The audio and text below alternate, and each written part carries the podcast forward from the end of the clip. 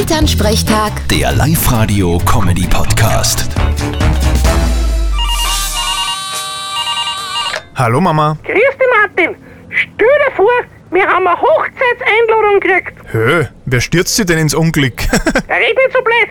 Der Klaus, der mittlere Bub vom Nachbarn Hans, heiratet. Der wohnt ja doch schon seit ein paar Jahren in Wien. Ja, aber jetzt heiratet er. Die machen das am Hof.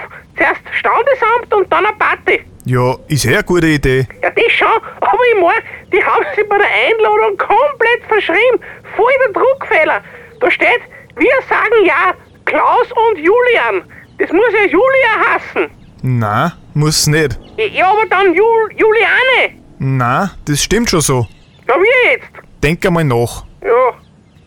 Ach so! Aha! Na ja, passt eh.